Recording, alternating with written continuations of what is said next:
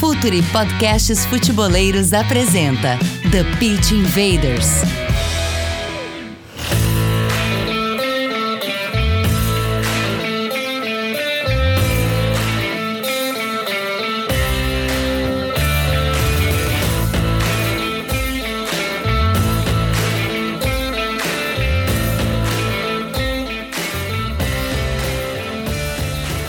Olá, futeboleiros! Olá, futeboleiras! Futre apresenta The Pitch Invaders, episódio 227. Estamos no ar para mais uma invasão futeboleira e nesta semana para falar sobre mais um tema que envolve 880, talvez, porque nas últimas semanas falamos um pouco mais sobre o Atlético Mineiro comandado pelo técnico Cuca e dessa vez vamos falar, sobre mais uma vez finalista da Copa Libertadores da América, a equipe do Flamengo. Desta vez comandada pelo técnico Renato Gaúcho, que chega pela terceira vez a uma decisão de competição e é o primeiro treinador por três equipes diferentes. Lá com o Fluminense em 2008, com o Grêmio em 2017, agora com o Flamengo em 2021. Para isso, nós convidamos um amigo, um parceiro, grande analista Bruno Pet. Mais uma vez, obrigado por estar aqui com a gente. Bruno que esteve presente já no canal do YouTube, agora vindo pela primeira vez do The Pit Invaders. Brunão, seja muito bem-vindo aqui ao The Pit Invaders. Fala, Gabriel. Fala, galera. Para mim é um prazer muito grande estar aqui, cara. É, desses duzentos e tantos episódios, eu já ouvi vários deles. Então, eu consumo o conteúdo de vocês e para mim é um prazer muito grande estar aqui, trocando ideia, batendo papo. Trocando ideias sobre futebol daquela forma que a gente gosta, né? falando com mais profundidade levando esse futebol mais tático e mais, é, mais pensado para cada vez mais gente. Admiro muito o trabalho de vocês e a minha pegada é muito essa também. Vamos que vamos, vamos trocar essa ideia. Então vamos lá, futeboleiros e futeboleiras, vamos falar um pouco mais sobre o Flamengo de Renato Gaúcho.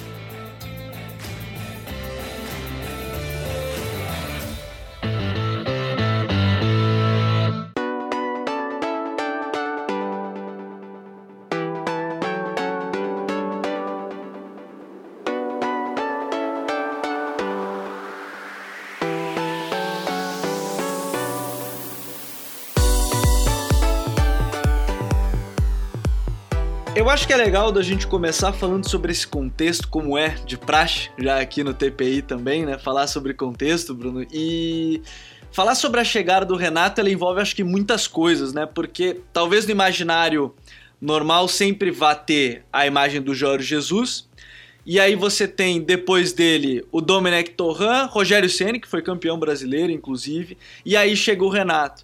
Qual é a imagem que chega do Renato nesse contexto de mudanças da visão o Flamengo do Jorge Jesus, até porque boa parte desse elenco ainda é remanescente de 2019.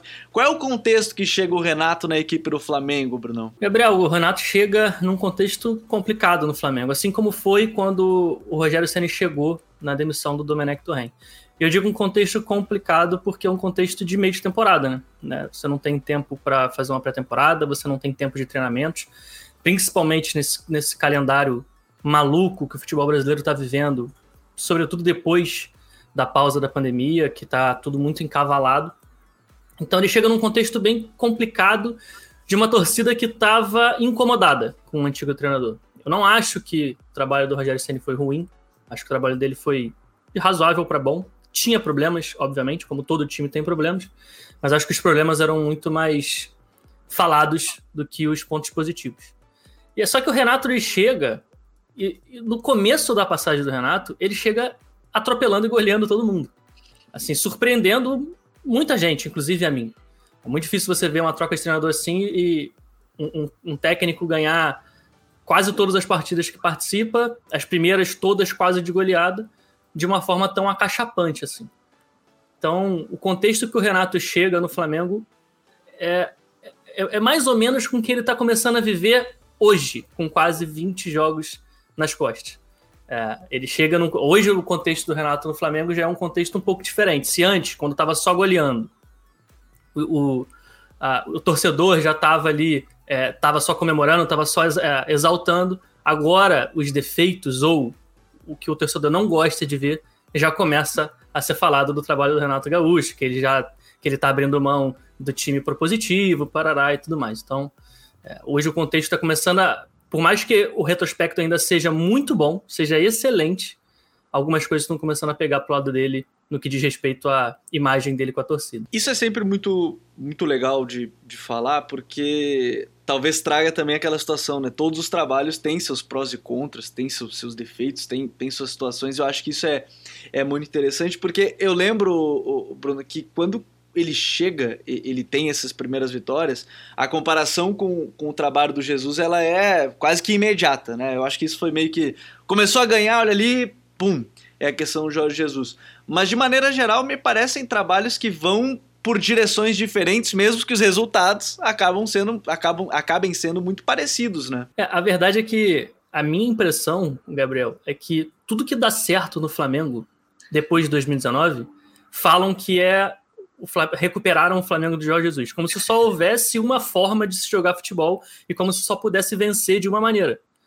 É, então, assim, isso aconteceu com o Domenech, quando o Domenech teve algumas vitórias, quando teve algumas, quando ganhou algumas partidas jogando bem, falaram que relembrou, ele re, é, puxou de volta o Flamengo de Jorge Jesus. Com o Rogério Senna é a mesma coisa, com o Renato não está sendo diferente.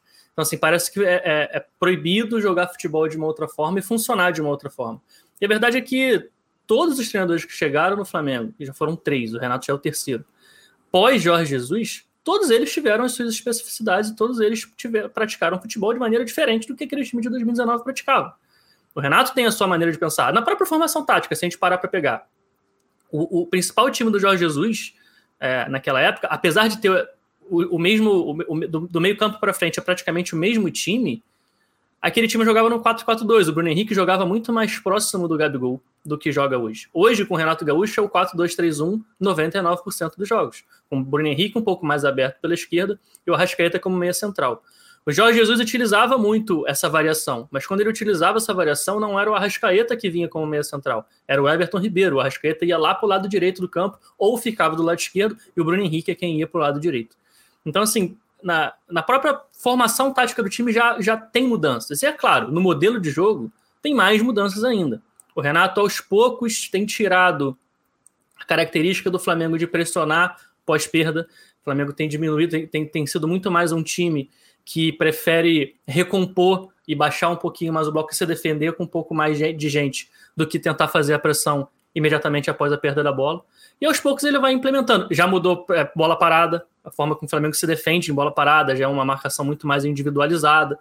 E ele, aos poucos, ele vai, ele vai colocando uh, uh, os pontos dele. A questão é, como todo mundo tem na memória aquele time de 2019 que atropelou todo mundo, qualquer coisa que seja feita diferente daquilo é necessariamente ruim. O que não é verdade. É, esse é o ponto. Então, acho que. Eu não sei quando, até, sendo bem sincero, Gabriel, eu não sei até quando o fantasma de 2019 vai rondar a Gávea, porque é incrível. Parece que. Não sei se talvez se o Renato ganhar aí Libertadores, ganhar a Copa do Brasil, ganhar título, talvez de repente ele comece a mudar isso, porque o Rogério ganhou o Campeonato Brasileiro e não conseguiu tirar isso daí. Vamos ver se o Renato consegue fazer essa façanha. É, e, e isso é muito bom, porque quando um trabalho dá certo. E, e, eu acho que tem um detalhe nessa questão do Jesus que é eles saírem meio ao, ao, início da segunda, segunda temporada dele, né? Então, assim, fica aquela sensação de o que que podia ter mais. Eu acho que isso é, deve vir para o torcedor também, né? A, a, questão de o que poderia é, ter mais ou o que, que poderia vir mais, e aí ele reflete no, nos treinadores que vieram. Mas então vamos falar desse time dentro de campo, Bruno, porque assim. A gente fala de um time que agora recebe reforço do Davi Luiz, também é algo assim, é uma contratação muito acima da média, a nível futebol brasileiro, então nem se fala, um, um, jogador extraordinário, mas que já conta com uma linha defensiva muito qualificada, né, de Diego Alves, o Felipe Luiz, que agora recentemente no jogo de volta ali contra o Barcelona de Guayaquil fez uma partidaça, uma partidaça, você tem o Rodrigo Caio também, que é, enquanto está saudável fisicamente, joga pra caramba, e o Isla que teve um ou outro seu momento abaixo da média, mas você tem uma linha defensiva muito, muito consistente. O Renato mudou muito né, nesse sentido, porque a gente já vê uma marcação que deixa de ser aquela mais zonal, talvez, e a comparação vai ser Sene, vai ser é, Jesus, para ser algo em alguns momentos individual. Como é que você vê essa mudança de, de marcação aí que, que o Renato propôs? Se adequa bem a esse elenco que ele tem hoje? É, Gabriel, essa era uma preocupação que eu tinha muito é, do momento da chegada do Renato. porque se a gente pegar os jogadores que fazem parte do elenco do Flamengo hoje, e aí eu digo isso pré-Davi Luiz, porque o Davi Luiz chega com o Renato já como treinador, é, eu não via jogadores, os jogadores de defesa com a, com a característica para ser para fazer bem esse papel de se defender numa marcação com referências mais individuais. Porque eu te, é, no meu entendimento, assim, da, da, forma que eu, que eu vejo, se você pretende fazer perseguições individuais mais longas, você precisa ter jogadores que não percam seus duelos. Porque se o jogador ele persegue e ele perde a disputa dele, ele necessariamente vai deixar um espaço nas costas que talvez ele não tenha, não consiga recuperar. Vai Era depender um da capacidade do Jeromel Kahneman, né? Era um bom caso do Jeromel Kahneman. Exato. O Kahneman sai para perseguir até o campo de ataque se precisar. Mas a possibilidade, a probabilidade dele perder o duelo, ou pelo menos quando ele esteve na melhor fase, hoje ele já não está mais na melhor fase da carreira dele, mas quando ele estava no auge, ele dificilmente perdia. E se ele, se ele percebesse que ia perder o duelo, ele fazia uma falta. O que faz parte do jogo. Faz parte do jogo você utilizar esse tipo de manobra. Mas no elenco do Flamengo eu não via jogadores com essas características. É, o próprio Felipe Luiz não é um jogador com tanta com, com tanto possibilidade física assim de fazer essas perseguições mais longas. Os zagueiros do Flamengo é, têm pouca capacidade de recuperação, que é um outro ponto importante, porque se você sobe para fazer a disputa e você perde o seu duelo, você precisa ter capacidade, velocidade e explosão para recuperar o espaço nas costas que você perdeu a partir do momento em que você fez a perseguição. E a gente vai pegar zagueiros do Flamengo aqui como Gustavo Henrique e Léo Pereira, por exemplo, são zagueiros mais lentos, mais pesados, que não têm essa capacidade de recuperar as costas e também tão pouco têm a capacidade de vencer os seus duelos individuais. Não são jogadores que têm essa característica muito intrínseca no jogo deles. Então era uma preocupação muito grande. Agora, o Renato, é, e aí eu vou separar agora a análise em dois, em dois, em dois, é, em dois momentos de futebol. É, porque, para mim, a abordagem do Renato foi completamente diferente nesses dois momentos. O primeiro deles é a bola parada, no momento da bola parada. Na bola parada defensiva, o Renato mudou. No primeiro jogo dele, ele já veio com a marcação individual. Uhum. O Flamengo fazia uma marcação zona ou mista, que é só que predominantemente zonal, mesmo quando era mista, desde o Jorge Jesus, passando pelo Domenech, e mantida com o Rogério Senna. Então já era mais de dois anos fazendo um tipo de marcação nas bolas paradas. No primeiro jogo do Renato, sem nenhum treinamento, que ele não conseguiu treinar, se não me engano, ele treinou uma tarde, e a gente sabe que em uma tarde não dá para você fazer muita coisa. Mas no primeiro jogo dele, que foi contra a Defesa e Justiça, fora de casa, nas oitavas de, de, final da Libertadores, o Flamengo até venceu por 1x0 num jogo que o Flamengo jogou muito mal. Foi um 1x0 achado aquele jogo, mas ele venceu. É, ele já, já começou a implementar as marcações individuais nas bolas paradas. E o Flamengo teve muitos problemas ali nos primeiros cinco ou seis jogos até começar a se ambientar. Ficou um tempo sem ter problemas e voltou a ter problema agora recentemente contra o Barcelona. Não no segundo jogo, mas no primeiro. Se a gente relembrar ali aqueles primeiros 15 minutos do jogo, em que o Barcelona colocou a bafa e conseguiu subir a pressão em cima do Flamengo lá no Maracanã e conseguiu é, como consequência, ter muitos escanteios e muitas jogadas de, de bola na área parada, é, as melhores chances do Barcelona foram dessa maneira. As grandes defesas do Diego Alves, que fez defesas fenomenais naquela partida, a, a maioria delas foram em lances de bola parada. Então, é, esse é um ponto. Esse foi um ponto que o Renato teve, é, é, implementou uma ruptura muito brusca no formato que o Flamengo era antes e que agora é com ele. Por outro lado, num outro momento do jogo, que aí eu já falo de bola rolando, que é no momento defensivo, quando o time está se defendendo é, com a bola em jogo, ele já está implementando isso com um pouco mais de calma, com um pouco mais de paciência. E eu acho que tem até sido bom nesse aspecto. Se a gente pegar ali os primeiros cinco jogos do Flamengo com o Renato, eu acho que a marcação praticamente não tinha mudado, era quase que totalmente por zona mesmo ainda, é, mantendo o que era feito anterior ao Renato. Só que uma semaninha que ele teve ali sem ter um jogo, mais um, alguns dias que ele poupou um time titular para poder treinar mais tempo ao longo da semana, aos poucos a gente vai vendo isso mudar. Mas eu ainda não vi uma. Eu não, eu, eu não, eu não afirmo hoje que o Flamengo é um time que marca é, com referências mais individuais do que zonais. Eu acho uhum. que o uhum. Flamengo se mantém ainda num processo. E dentro desse processo, é, o time ainda tem alguns problemas. Teve um lance aos seis minutos de jogo contra o Barcelona, no jogo da volta, no jogo lá no Equador, que foi talvez a melhor chance do Barcelona no jogo, que se faz, sai aquele gol, se talvez o Flamengo tivesse dificuldade, porque estava 0 a 0 o jogo ainda, seis minutos do primeiro tempo, que o Felipe Luiz sai para fazer uma perseguição bem longa, depois do meio campo, no ponta direita do Barcelona, e o Bruno Henrique, que estava acompanhando o lateral direito, quando o lateral direito ataca e, e vai, chega na altura da linha de defesa do Flamengo, o Bruno Henrique larga. Então me parece que ainda não está é, é, é, percebido pelos jogadores, ainda não está na cabeça deles exatamente o que, que eles precisam fazer. Porque se você tem uma marcação com referências mais individuais, e o Bruno Henrique estava no lateral direito desde o início da jogada, teoricamente ele não deveria ter largado o lateral direito. Uhum. Agora, num time que ainda está num processo de mudança, talvez o Bruno Henrique ainda não perceba isso, ou talvez a marcação não era nem dele, talvez seja de um outro jogador, porque a gente não está no dia a dia, a gente não sabe exatamente o que tem que acontecer. De repente o Renato vira para o Bruno Henrique e fala: Ó, você acompanha até o meio-campo, depois dali deixa que os caras se viram. Só que aí se vira com quem? Quem que seria o marcador? Será que é o Arão que teria que cobrir as costas e fazer esse encaixe mais individual no lateral? A gente não sabe. O ponto é, houve uma falha e dessa falha quase sai um gol do Barcelona. Eu acho que essa falha está muito atrelada a esse processo de mudança. O Flamengo hoje já faz algumas perseguições mais longas, como essa que o Felipe Luiz fez e várias outras ao longo de vários jogos.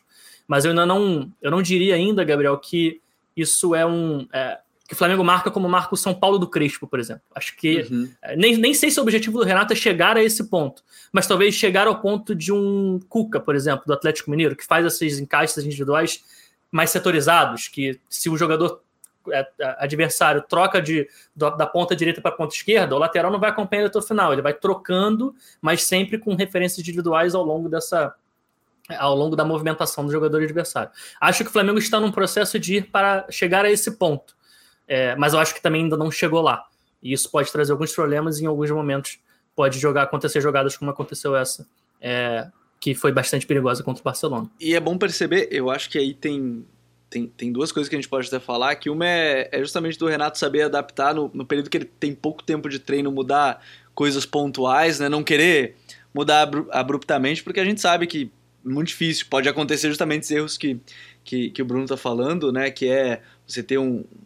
É, é natural até, né? Porque aí o jogador tá adaptado a um modelo, de repente você passa outra ideia e o Renato conseguir adaptar, e aí agora tá tendo essas semanas é, maiores de, de treino.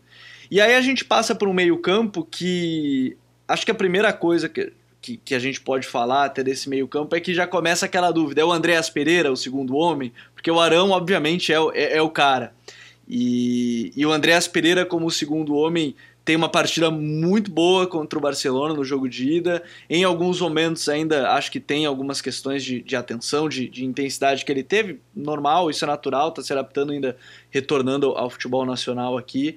Mas essa é a primeira dúvida, talvez, que fica, Bruno. O, o Andrés, ele vai ser o segundo volante com o Renato? Ele, ele vai brigar com o Diego, no caso, por uma posição, ou já ganhou vaga do Diego, começando por esse meio? Porque depois a gente pode falar de Everton Ribeiro, de Derrascaeta, de Bruno Henrique, Gabigol, que é o, o, o quarteto que já está desde 2019. Mas o Andrés é uma chegada que já traz aquela dúvida. Ele vem para o lugar do Diego, ele vai jogar mais adiantado, aparentemente vem para o lugar do Diego. É, é, é isso, Gabriel. Eu lembro assim que o Andrés chegou é, eu fiz uma análise lá no meu canal do YouTube, analisando o futebol dele, e pelo que eu analisei do futebol dele, pela a forma que eu, enquanto analista, entendi do futebol dele, e, e, e tentando encaixar ele no time do Flamengo, eu via ele com características para funcionar muito melhor na função do Diego do que na função do próprio Arrascaeta. É claro que o Andrés é um jogador muito polivalente. Um cara que já jogou de primeiro volante com o Mourinho na época do United, já jogou de segundo, já jogou até de segundo atacante na Lazio, no, no, mais, mais recentemente, quando ele é, entrava em alguns momentos do lado do, do tiro imóvel. Mas então é um jogador que pode realmente, de fato, jogar em várias posições, mas a, a posição que eu via que ele poderia mais render era de segundo volante.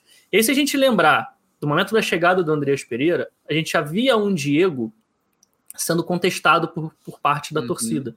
E com alguns, alguns motivos. É claro que há vários exageros em torcedores, dos quais eu discordo completamente, de xingar, de xingar jogador, entrar nas redes sociais e tal. Isso eu não vou entrar nem no mérito. Mas, de fato, as partidas que o Diego não é, vinha apresentando não eram boas. E aí a gente vai voltar naquela palavrinha que a gente tanto gosta, que é o tal do contexto. Porque o Diego com o Rogério Senni, o, o contexto do modelo de jogo do Rogério Senni favorecia muito mais ao Diego do que favorece o modelo de jogo do Renato Gaúcho. Por que, que, que eu, por que, que eu estou dizendo isso? Porque com o Rogério Senna, o Flamengo era um time que propunha e controlava o jogo a partir da posse da bola. E quando você tem 70%, 75% de posse de bola numa partida, e você tem o Diego fazendo a circulação dessa bola, é ótimo, porque isso talvez seja a principal característica do Diego enquanto jogador.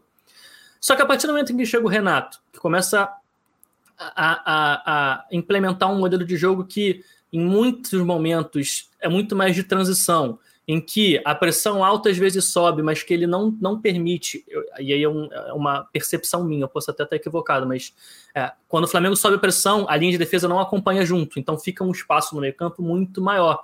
O Diego não tem intensidade para cobrir todo esse espaço do meio campo quando os atacantes fazem a pressão alta e quando a linha de defesa fica lá atrás. É um espaço de campo muito grande. E aí, na, naquela ocasião, antes ainda da chegada do Andreas, nos momentos em que o Thiago Maia entrava como segundo volante, o time parecia melhorar. E não é porque o Thiago Maia estava numa fase individual melhor do que a do Diego. É porque o contexto do, do, modelo de jogo do Renato Gaúcho favorece muito mais o estilo de jogo do Thiago Maia do que do Diego.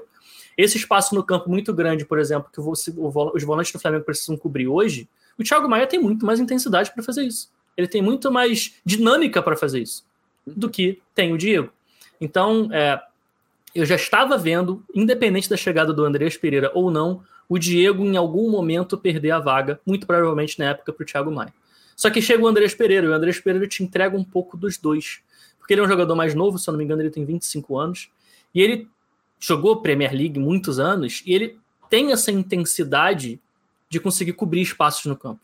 Eu acho que o problema do, do Andrés nos primeiros jogos eram dois. O primeiro, ele estava participando pouco do jogo, parecia que ele estava meio tímido mesmo, sabe? Quando o jogador ainda está uhum. tentando se ambientar ali, então ele, ele participava pouco e o segundo volante do Flamengo precisa participar do jogo porque é um cara que, de novo, faz essa circulação da bola. É, então, é, no momento em que ele chega ao Flamengo, ele tem esse problema. E o segundo é que, apesar dele ter essa intensidade para chegar e cobrir campo, ele, ele ele cercava só, ele não tentava dar o bote, ele, ele, ele, evitava de colocar o pé na frente. Tem um gol, se eu não me engano, é o gol do Palmeiras, na vitória do Flamengo por 3 a 1 do Campeonato Brasileiro, em que o Wesley vai para cima do Isla e o Isla tá meio que no mano a mano com ele e o Andrés Pereira chega por trás. Chega é, assim para fechar junto do Isla o corte uhum. para dentro da área, né? Só que ele chega e só tá ali de corpo presente, ele não tenta colocar o pé para atrapalhar o Wesley. Acaba que o Wesley passa no meio dos dois e faz o gol do Palmeiras. Então é, é o típico lance que o cara tem intensidade, ele chega, ele tá no lance, mas ele estava evitando de colocar o pé. E só que aos poucos ele tem melhorado muito nesse aspecto e também no aspecto de participação. Ele tem sido cada vez mais participativo. É, no jogo contra o Barcelona, nos momentos em que você via a câmera dando close nele e tudo mais, ele tem falado mais. Então é, é aquela questão da adaptação mesmo. É um cara que é, nem ele é brasileiro, mas o cara nasceu na Bélgica, viveu a vida inteira na Europa. Se eu não me engano, eu acho que ele nunca nem morou no Brasil na vida Não, nem pisou dele. aqui, nem ficou é, não, pisou Então, aqui. É, é uma adaptação não só dentro de campo, é uma adaptação de vida. Então, se você não der alguns jogos de sequência para esse cara tentar se adaptar, ah, talvez o cara nunca, talvez nunca conseguisse se adaptar. E o Renato acreditou no, no, no Andrés. Porque lá para a terceira partida do Andrés, em que ele realmente estava jogando mal, estava jogando abaixo, é, já tinha muita gente falando que ele não presta, ou que de segundo volante ele não ia funcionar mais, ele tem que jogar como meia no lugar do Arrascaeta, parará e tudo mais. Mas o Renato acreditou e hoje ele está vendo, está colhendo os frutos de, acreditar, é, de ter acreditado no futebol do André Pereira, que tem crescido e tem feito boas partidas. É, você lembrou da partida contra o Barcelona no jogo da, de ida no Maracanã, mas no da volta ele também fez uma partida muito boa, colocou uma bola na trave, inclusive, numa, num contra-ataque do Flamengo quando já estava 1 a 0 Então, é, a tendência é, é, que o Andrés Pereira tenha ganhado esse espaço. O que tira um pouco o espaço do próprio Thiago Maia, que estava vislumbrando uma titularidade, eu acho, mais próxima, e obviamente também o do Diego, que deve ficar é, como opção, voltar a ser opção é, no banco de reservas. E a gente falou do Andrés do Diego, acho que o, o Bruno fala da questão do Thiago Maia, você fala de outros jogadores, o próprio João Gomes, que estava ganhando espaço antes, né? Agora também aí desce um pouquinho nessa fila. E todos eles, esses jogadores, eles fazem parte de uma saída de bola, Bruno, que eu não sei se a palavra é que já mudou, porque eu acho que já vi em vários momentos no início parecia mais, ser uma, algo mais sustentado, com mais jogadores no seu próprio campo. Já teve com o Arão baixando entre os dois zagueiros. Tudo isso o Renato já tinha feito, inclusive, nos seus outros trabalhos. Então não surpreende. Já dá para dizer que o, o padrão é, do Renato vai depender do jogo para essa saída de bola? Ou você já consegue perceber algo que ele quer uma saída mais próxima desses jogadores, deixa o pessoal de frente mais adiantado? Como é que você tem visto essa saída de bola da equipe do Flamengo que aos poucos vai mudando? O jogo contra o Barcelona acho que é um bom exemplo, uma saída desde a defesa, todos os jogadores tocam na bola, vem o gol, inclusive, né? Com, com o apoio do Gabigol, né? No meio campo ainda. É, É uma saída de bola que já dá para entender que ela vai ser assim, vai ser assado, vai ser X, Y, ou ele ainda tem trabalhado muito essa questão que você tem, tem visto assim, Bruno? Gabriel, eu acho que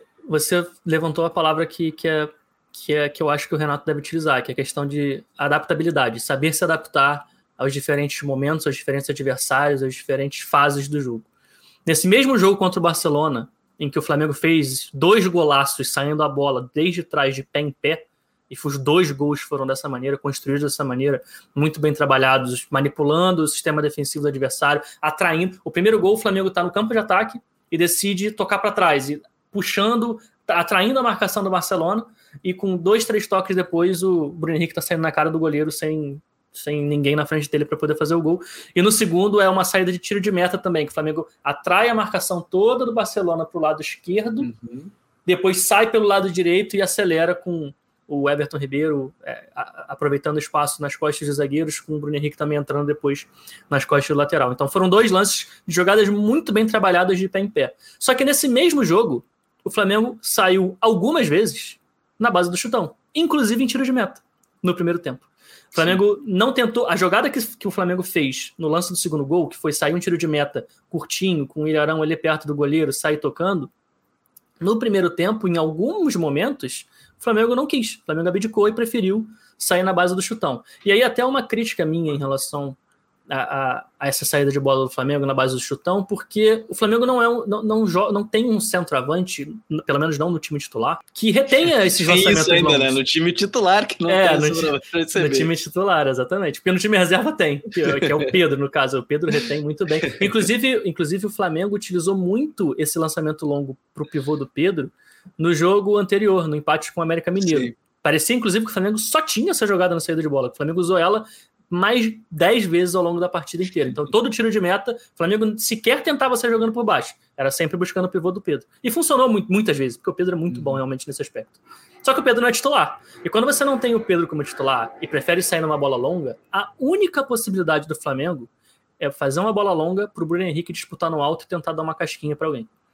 De repente, com o Gabigol fazendo um facão nas costas, para o Bruno Henrique só dar aquela raspadinha para a bola tentar chegar no Gabigol. É a única jogada. E se essa jogada for marcada, o Flamengo simplesmente dá um chutão e não, não consegue reter a posse da bola de forma alguma. A não ser que tenha uma segunda bola, alguma coisa assim, mas o Flamengo não tá. O Flamengo hoje, se, se, se dá um chutão, um chutão sem o Pedro em campo, eu sinto que é um time que não está preparado para reter a posse da bola. É realmente um chutão para. Vamos ver o que, que vai dar. É, porque no máximo é a disputa do Bruno Henrique hoje, se a gente puder dizer assim, né, que é o cara que tem melhor impulsão, ganha pelo alto, né? Exato. E eu nem acho que o Flamengo, por exemplo, se prepare bem para a segunda bola a partir dessa disputa do Bruno Henrique. Então é realmente é quase que se livrar da bola. Então é uma crítica minha em relação ao trabalho. Porém, quando o Flamengo quer sair jogando por baixo e tenta sair jogando por baixo, acontece o que aconteceu no, no segundo gol contra o Barcelona, que foi um baita de um golaço. Então eu sinto que é, diferente do que era com o Rogério Ceni, por exemplo, que é um antecessor direto do Renato Gaúcho, que tinha sempre a mesma proposta, o mesmo modelo, a mesma saída lá com o Felipe Luiz do lado dos zagueiros, o Isla se mandando lá para frente, de, o primeiro volante ficando na frente deles, enfim, era todo jogo, todo santo jogo, independente das peças, a saída de bola era a mesma. Isso não é necessariamente uma crítica, porque o Flamengo tinha com o Rogério Ceni a melhor saída de bola, talvez da América do Sul. Eu não via nenhum outro time saindo melhor jogando com a bola no pé do que aquele time do Rogério Senna. É, só que era sempre aquilo. Com o Renato, não. É difícil identificar e falar, não, o Flamengo sai e faz a saída de três com o Arão no meio de dois zagueiros. Só que aí o primeiro gol do Flamengo, por exemplo, o Arão tá numa linha, numa altura à frente dos dois zagueiros. E a jogada sai de pé em pé dessa forma e sai o gol do Flamengo. É, na jogada do segundo gol, aí sim, já é o Arão no meio dos dois zagueiros. Outras vezes é a saída sustentária que você falou, com os laterais bem abertos e tudo mais, com o primeiro volante mais à frente. Enfim, é um time que varia muito, então é até difícil identificar um padrão é, é, é, da forma com que o Renato pretende e quer trabalhar. Acho que ele. E acho que isso até de, dependendo do ponto de vista, é até bastante benéfico e positivo, porque você coloca dúvida no seu adversário. O adversário nunca vai saber como o Flamengo vai sair jogando. Se vai sair jogando com o Arão no meio, se não vai. No meio do mesmo jogo, às vezes faz os dois, e isso confunde um pouco o adversário. Contra o próprio Barcelona, por exemplo. O Barcelona, várias vezes, subia os dois atacantes deles para marcar os dois zagueiros do Flamengo. E aí ficava no mano a mano. O Flamengo não tinha superioridade. E aí, às vezes, o Arão vinha para baixar para fazer o 3 contra 2. Só que às vezes também o Arão fingia que ia baixar e não, e não baixava, e recebia nas costas desses dois atacantes, porque Rodrigo Caio e Davi Luiz, é, e aí eu tô falando dos primeiros 10 minutos do jogo, obviamente, porque o Davi Luiz se contundiu logo no começo, mas os dois têm passes, assim, constroem como poucos no Brasil. Então eles conseguiam encontrar o Arão mesmo estando em igualdade numérica na saída de bola. Enfim, acho que o Flamengo hoje tem é, variabilidade na forma com que sai jogando. É, e o Renato Gaúcho tem conseguido trabalhar isso. Só tem esse pontinho atrás da orelha que deixa para mim, que é a questão do chutão sem, sem um objetivo final. Eu acho que sair longo não é errado, mas você precisa uhum. ter fazer isso com um propósito, ter um objetivo para esse lançamento longo. E algumas vezes eu sinto que o Flamengo sai longo sem ter um objetivo. E já que a gente citou, a gente citou Pedro, a gente citou já Bruno Henrique, a gente citou o Gabigol em certos momentos, antes da gente falar sobre os atacantes, essa parte de frente, esse quarteto que se entende, acho como poucos na América do Sul e talvez no mundo, porque o quarteto está mais encaixado do que qualquer outra coisa. A gente vai para uma rápida parada aqui no TPI e a gente já volta. Fala, futeboleiros, tudo bem? Eu espero que vocês estejam gostando do episódio de hoje. Mas antes de seguirmos com esse bate-papo, eu quero fazer um convite para vocês. Se você quiser receber conteúdo exclusivo no site, ter acesso às matérias fechadas, vai lá na aba Club e faça parte do Futuri Club por apenas R$ 12 mensais ou até mesmo em planos semestrais com desconto ou até mesmo anuais. Você ainda vai ter direito a desconto nos cursos do Futuri. Então, fique ligado. Além disso, eu quero lembrar para vocês que esse episódio também tem o apoio do Futuri Pro, o departamento de análise e mercado do Futuri. Seu time gasta menos dinheiro e ganha mais jogos. Para mais informações, mande um e-mail para comercial@futuri.com.br. A gente volta aqui no TPI para falar dessa fase ofensiva do Flamengo. Essa sim, Bruno, gera um debate, eu acho que e, e, eu me apego muito num texto muito legal do Leonardo Miranda, nosso grande parceiro aqui, é, que fez o podcast o, o Entre Linhas e que hoje está no, no Globo Esporte já há tanto tempo falando sobre tática, que a partir do momento que o time tem a ideia de os jogadores terem essa liberdade, você está falando de tática. Você está falando de um, de, um, de um padrão, de um modelo. Então, é, não dá para dizer que não tem treino nisso. Essa fase ofensiva do Flamengo e, e, o trabalho do Renato ela é muito mais voltada a isso, né? Dar essa liberdade para os seus craques decidirem. Quem não quer ter quatro jogadores, por exemplo, como esse quarteto que a gente vai citar, que, que possam decidir jogos, mas primeira coisa é falar, o trabalho do Renato, é essa questão do Renato a trabalho, só que não é o jogo mais posicional que as pessoas talvez elas, eu não sei se a palavra é que elas se apegam muito algo nesse sentido, mas e que acham que só aquela é a forma, mas há trabalho e, e, e há um, um, um, modelo de jogo bem definido no que o Renato quer, né, para essa fase ofensiva, Bruno. É, é isso, eu acho assim, é, essa história de que no Flamengo do Renato não tem tática, eu eu não consigo entender como seria um time de futebol sem tática. Porque a partir do momento em que você fala que um é zagueiro e o outro atacante, já tem tática qualquer coisa, que é, qualquer movimentação, qualquer coisa tática. Ah, tá duas linhas de quatro, é tática. Tudo ali que, acontece dentro do campo praticamente tem algo, um percentual de tática. Então, acho que para mim isso é uma completa maluquice. Mas o trabalho do treinador vai além disso, né, o Gabriel? O trabalho do treinador é claro que é muito sobre tática, é muito sobre estratégia, é muito sobre análise do adversário. Mas um treinador, ele é acima de tudo um gerente, gerenciador de grupo. Ele precisa gerir o grupo e tentar atingir as expectativas de cada indivíduo que tem dentro daquele grupo. E se ele identifica, e a forma do Renato parece ser muito dessa forma, parece ser não, ela é dessa forma, ela foi a, carreira inteira do Renato como treinador, foi dessa forma, que é de perguntar ao jogador, chegar com o cara, onde é que você prefere, o que, você quer fazer e tal. Ah, você, vocês preferem ter mais liberdade, porque vocês assim conseguem se entender melhor e tudo mais. É, e ele permite e consegue armar um time que funcione e que dê essa liberdade aos jogadores de frente, isso é total mérito do treinador. E ah, ah, mas quem, quem faz a parte tática do time não é o Renato, é o auxiliar dele. Pouco importa, que faz parte da equipe dele. Então, que bom, né? Importa. Ele tem um cara qualificado Exato. ao seu lado, né?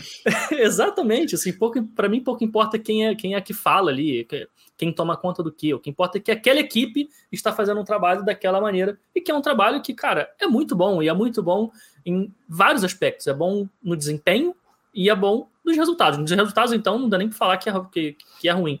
É, então, acho que o trabalho do treinador ele vai um pouquinho além. E o que acho que muita gente às vezes pega um pouquinho de, de ranço quando vê essas, esse tipo de coisa funcionando é porque esse tipo de tática, digamos assim, ela é mais simples do que a gente tem visto no futebol moderno, de futebol europeu, que são táticas mais complexas, que aí a gente começa a entrar em jogo de posição, que é uma filosofia de jogo muito mais complexa e tudo mais. E aí, quando você traz coisas mais simples, de deixar a liberdade para os jogadores jogar e tudo mais, em que você talvez não tenha tantos padrões dentro do campo, principalmente quando você tem a posse da bola, muita gente pode associar isso necessariamente a algo ruim. E isso não necessariamente é verdade. Não é porque é simples ou é mais simplificado que necessariamente é ruim. Ela pode ser boa, mesmo que seja mais simples. Você dá liberdade para jogadores como Arrascaeta, Bruno Henrique, Gabigol e Everton Ribeiro se associarem. E são jogadores que jogam juntos há três anos. E eles já se entendem num nível que, se eles tiverem liberdade para se encontrar dentro do campo, vai levar problema ao adversário. E você consegue montar um time que dele, é, consiga sustentar com que eles façam isso.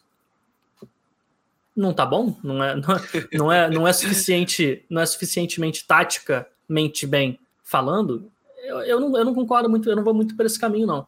É claro que muitas vezes a gente pode falar que não gosta, que quando o Flamengo baixa o bloco e vai jogar no contra-ataque, acha feio, acha que o Flamengo pode, pode jogar de outra forma. Mas aí eu tô falando o meu gosto pessoal enquanto é, é, amante do futebol. O meu gosto pessoal pode ser de preferir um time que tenha mais bola, um time mais a lá Guardiola do que um time a lá é, Simeone ou a lá Klopp, por exemplo. Mas é um gosto pessoal meu. A partir do momento em que eu me proponho a, analisar e falar se aquilo está funcionando ou não está, se está legal ou não está, eu não posso é, é, colocar o meu gosto pessoal para trazer, é, para fazer essa análise, porque aí deixa de ser análise, passa a ser opinião. E aí já é um outro caminho. E não que esteja errado ter uma opinião sobre isso, mas não é análise. E muita gente fala que o time do Flamengo não tem tática, que é ruim, parará e tudo mais, pagando como se estivesse fazendo uma análise tática. E aí eu, aí eu já não concordo. Pode ser uma opinião dele, ele pode ter a opinião que ele quiser, porque ele pode não gostar daquele futebol praticado daquela forma. Agora, não é análise, é opinião. E eu acho que isso é muito importante, a gente entender que a gente está analisando aqui, né, e inclusive nesse episódio, tentar analisar e entender o que, que o Renato quer. E eu acho que é legal a gente entender o que, que ele quer com essa busca pelos contra-ataques, porque ele sabe que os times vão se fechar contra ele, isso é normal. Todo mundo sabe disso desde que, enfim, há, há, muito tempo, e nem precisava ser o Flamengo do Jesus, era qualquer outro Flamengo. Geralmente você pega um time mais fraco, ele vai se fechar, vai tentar tirar esses espaços. É, como é que você vê essa. Uh, não sei se a busca pela trocação no, nos golpes, né? Porque a gente viu ontem um Barcelona atacando mais, mas o Flamengo sendo perigoso a todo instante. Qualquer contra-ataque do Flamengo era uma chance de 3 contra 2, 3 contra 3, que podia sair gol a qualquer momento. A ideia do Renato de ter esses contra-ataques é porque ele sabe que ele tem esses caras para decidir a qualquer momento de com o espaço, o, Bruno. Como é que você vê essa questão dele também querer e saber que ele pode ganhar esse espaço e ele se defender um pouco mais embaixo? Os atacantes do Flamengo, de maneira geral, com exceção do Pedro, são jogadores que precisam de espaço para explodir, para receber em profundidade. E aí a gente está falando de dois caras que, se tiverem espaço, vão levar problemas que é o Gabigol e o Bruno Henrique.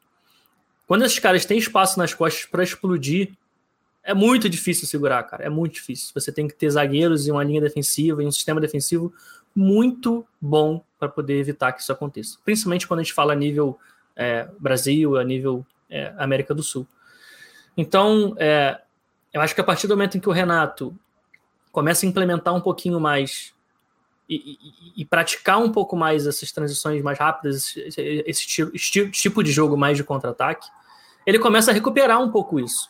Se a gente lembrar o Bruno Henrique a, com o Rogério Ceni, por exemplo, porque o Rogério Ceni era um cara que às vezes ele evitava contra-atacar. Às vezes o Flamengo recuperava a posse, tinha espaço para contra-atacar, e você ouvia, já que não tinha público né, nesse, uhum. futebol pandêmico que a gente viveu nos últimos dois anos, é, dava para ouvir muitos treinadores falando. Então, várias vezes você via o Flamengo recuperando, tinha espaço para contra-atacar, mas você ouvia o Rogério no fundo falando: calma, segura, trabalha com calma a bola. E não tá errado, mas era uma opção dele. Com, com o Renato já não é assim. A gente já viu que o Flamengo se tem espaço, ele acelera. Às vezes acelera até quando não tem espaço. e é por isso que entra nessa, nessa palavra que acabou ficando bastante na moda para falar de Flamengo hoje em dia, que é a, a trocação. Porque você, se toda hora que você recupera você tenta acelerar, nem sempre você vai conseguir chegar ao ataque e finalizar. Às vezes você vai perder a bola. E se você perde, o adversário recupera. E aí, quando você recupera, você tenta acelerar. Então fica a posse fica muito quebrada. Você tem pouca, você não tem posses de bola longas, você tem posses de bola mais curtas e trocando de lado o tempo inteiro. Por isso que é essa questão da trocação. Agora, ao mesmo tempo, também não acho que o Flamengo hoje é um time só de contra-ataque. Porque não é porque você faz uma coisa muito bem, e hoje o contra-ataque do Flamengo é mortal, é um negócio assim assustador a forma com que o Flamengo consegue chegar ao gol e finalizar nos contra-ataques. É, é um nível realmente muito alto. Mas não é porque você faz alguma coisa muito bom, muito bem, que todo o resto é necessariamente ruim. É, eu acho que o Flamengo hoje ataca melhor, muito melhor, quando faz um contra-ataque. Mas quando tem a bola e tem que trabalhar a bola em ataques posicionais, por exemplo, trabalhar com mais, mais paciência, não é porque é ruim. É, é óbvio que é abaixo o nível do que é comparado aos contra-ataques. Mas o Flamengo sabe trabalhar a bola. Tanto que fez dois golaços contra o Barcelona, trabalhando a bola de pé em pé. É, então, eu acho que, de novo, a gente vai entrar nessa questão da, do Flamengo híbrido do, do Renato, né? desse Flamengo que se adapta, que joga de diferentes formas, que faz diferentes coisas que algumas coisas vai fazer muito bem, outras coisas vai fazer menos bem, mas vai fazer, vai estar tá ali, vai, tá, vai fazer parte do jogo.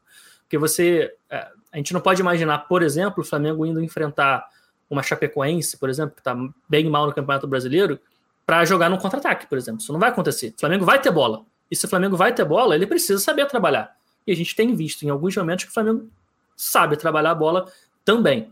Talvez não seja no nível que a gente espera, não é no nível, por exemplo, que era de 2019, talvez nunca mais seja na, na história do futebol do Flamengo, mas é, é, um time que sabe trabalhar, que vai conseguir encontrar espaços e que vai criar chances de gol.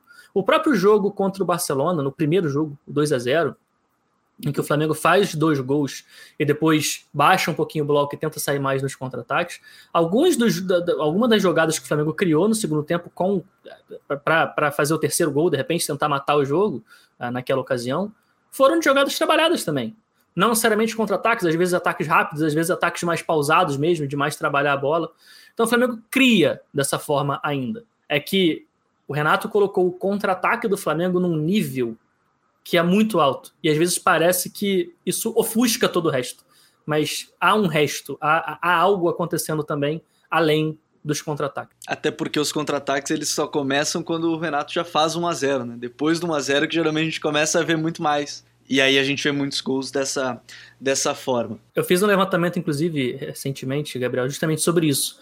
É, os gols que modificam o resultado do jogo, ou seja, gols que dão empate uhum. ou que dão a vitória ao Flamengo, que muda, modificam o placar dessa maneira, uh, eles são ou de bola parada, ou de ataques posicionais, e até alguns, alguns outros de contra-ataque, mas ele é, é, é, relativamente equilibrado. Agora, quando você pega os gols que aumentam a vantagem, ou seja, o 2 a 0 o 3 a 1 o 4 a 0 a grande maioria deles é de contra-ataque é, é, to, quase todos eles são de contra-ataque. Assim, um número de mais de, mais de 50%, 60% desses gols são de contra-ataque. E é justamente isso que você falou. É, é, é o Flamengo, de novo, se adaptando a, ao placar, ao momento do jogo, aquela fase, o que está acontecendo naquele momento. E, e isso tem sido um, um, grande ponto. Para a gente fechar o episódio, que tem, tá sendo muito legal, Bruno, acho que a gente tem que falar também o que, que você tem visto que o Renato ainda pode melhorar nesse sentido? É claro que agora são dois meses até para a decisão de Libertadores, nem cabe falar exatamente sobre isso, porque em dois meses, enfim, muita coisa pode mudar né, agora com essa diferença tão grande entre um jogo e outro, seja para o Palmeiras, seja para a equipe do Flamengo. O que, que você vê desse time do Flamengo que ainda o Renato quer melhorar ou que ele busca melhorar? A gente falou já da questão da saída que tem esses diferentes padrões, a gente já falou de a bola parada, me pareceu ser um ponto aí que, que são muitos gols até de bola parada dessa equipe, né? Aproveitando aí Rodrigo Caio, agora o Davi Luiz chegando, enfim. É, mas o que, que você vê que o Renato está buscando melhorar ainda para essa equipe do Flamengo agora para tentar atingir o que ele pode considerar seu ápice ou o seu melhor, que você vê assim que ainda cabe e tem uma boa leva de melhora? Acho que tem alguns pontos. O primeiro deles a gente estava falando aqui no início do, do programa sobre a questão da transição do Flamengo na forma que se defende. Eu acho que chegar num ponto em que esteja mais bem definido isso numa final de Libertadores, por exemplo, ou numa reta final de Brasileiro, vai ser importante. Então, ele finalizar esse processo de mudança vai ser importante nesse tempo que ele vai ter até que tenha o jogo, o jogo da final, por exemplo, contra o Palmeiras, que talvez seja o principal jogo do ano para o Flamengo. Então, esse é um ponto. O outro ponto, se defender melhor em bolas paradas.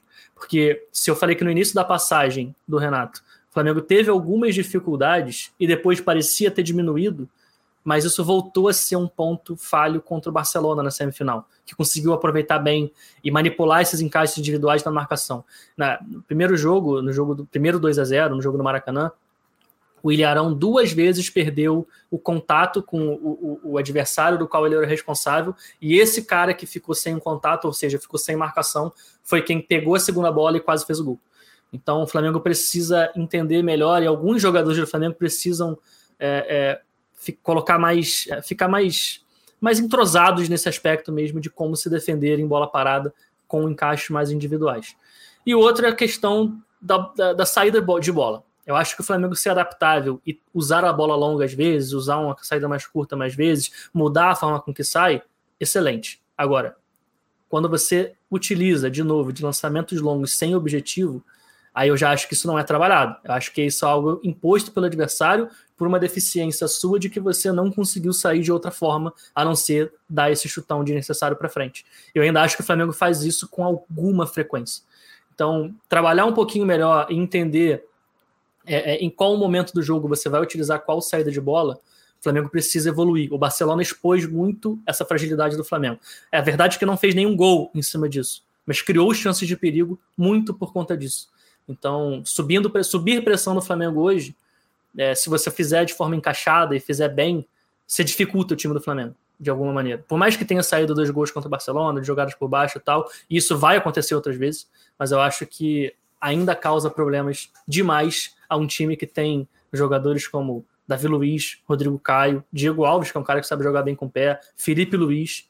Quando você tem todos esses caras na sua linha de defesa, dá para você escolher melhor e se organizar melhor para sair jogando e evitar um pouco mais esses chutões. Então eu diria que esses pontos talvez sejam os principais pontos que eu vejo como fonte de melhoria para o Renato trabalhar aí até, até, até o final do ano. E certamente esse episódio ele conseguiu chegar onde a gente pensou, em falar um pouco mais desse Flamengo, desde a defesa até o ataque, comparações com o Jorge Jesus, por que não até com o Ceni e todo esse período mágico que vive a equipe do Flamengo. Mas agora é hora das nossas dicas futeboleiras. The Pitch Invaders apresenta Dicas Futeboleiras.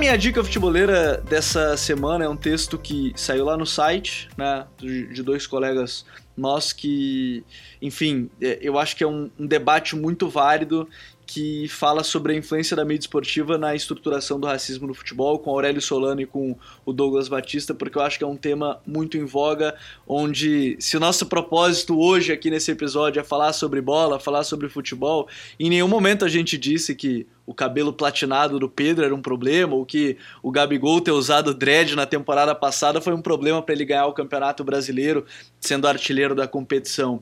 E perceber que isso acontece muito e em vários momentos, e principalmente com atletas negros, gerou esse debate e a gente achou muito importante publicar um conteúdo sobre isso que a gente, é, inclusive, é, considera fundamental dentro desse debate, além do campo que é muito importante quando a gente está fazendo uma análise. Então, é, esse texto do Aurélio também do Douglas, ele é muito bom sobre isso. Brunão, a tua dica futeboleira aqui pra gente. Cara, eu, tenho, eu vou, vou, puxar duas aqui. A primeira é o livro que eu tô lendo atualmente, que é, inclusive, da editora Grande Área, que tem vários livros, várias traduções de livros excelentes, que é a autobiografia do Johan Cruyff. Eu tô lendo na metade do uhum. livro, tô achando bem legal. Fiz questão, inclusive, de comprar na pré-venda, porque eu ganhava aquele livro de capa dura, bonitão o livro. Aquele tá até aqui em cima. Aqui. Peguei esse também, porque aqui, tinha que ter, né? De é... capa dura tinha que ter. Exatamente. então, essa, essa é a primeira. E a segunda, ia fazer um pouquinho de jabá. É, No meu canal do YouTube eu tenho postado muitas análises sobre esses jogos de reta final de Libertadores, alguns jogos também é, internacionais, feito análise de alguns jogadores individuais. É, a chegada do Davi Luiz, por exemplo, eu trouxe uma análise dele, do, do Andreas também. Fiz análise de Atlético Mineiro e Palmeiras também, dos jogos da semifinal. Então, se você curte análises táticas mais curtinhas, mais papum, são vídeos ali de 10 minutos, 11 minutos, chega junto lá no canal do Bruno Pet, que tem bastante conteúdo lá que eu sei que você vai gostar. Tamo junto, Gabriel. Obrigado pelo convite, cara. Eu vou colocar mais uma dica então antes no final, bate-papo do Brunão, do Eduardo e do Rafa o Resenha Tática, que foi tema agora com o Carlos Eduardo Mansur. Às vezes é no mesmo horário do Código BR, eu pego a segunda parte, aí eu vejo depois a primeira, mas a gente acompanha também sempre, porque falar sobre futebol é muito bom, e a gente, eu acho que o mais importante é a gente aumentar ainda mais essa gama de conteúdo por aqui. Brunão, mais uma vez, muito obrigado, sinta-se em casa sempre, agora sempre que quiser, as portas estão sempre abertas aqui no Futre. Show de bola, Gabriel, obrigado mais uma vez, cara, ressaltar de novo que para mim é um prazer muito grande estar aqui fazendo esse programa acompanho vocês sempre, continuarei acompanhando, porque é desse, desse tipo de debate, desse tipo de troca de, de ideias e de opiniões que a gente precisa no futebol. E não dessas, desse monte de besteira que a gente tem visto por aí, infelizmente, que ainda, que ainda acontece, né? Mas é isso, tamo junto, cara. Um abraço, obrigado. Então, futeboleiros e futeboleiras, muito obrigado a todos que nos acompanharam em mais um TPI. Nós somos o Futre e temos um convite para vocês. Pense o jogo, um abraço e até a próxima invasão. The Pitch Invaders.